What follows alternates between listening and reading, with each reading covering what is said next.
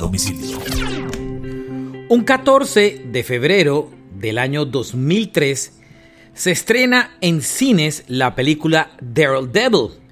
Esa película tenía una banda sonora con una banda absolutamente nueva y desconocida para muchos que se llamaba Evanescence.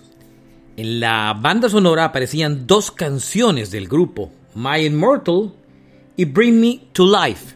Esas canciones posteriormente fueron parte del álbum debut de la banda llamado Fallen, que se terminó convirtiendo en uno de los discos más vendidos de comienzo de década y de comienzo del siglo, y estableció a Evanescence como una de las bandas de mayor futuro dentro del rock. Este fue un flashback recordando el inicio de Evanescence en rock a domicilio.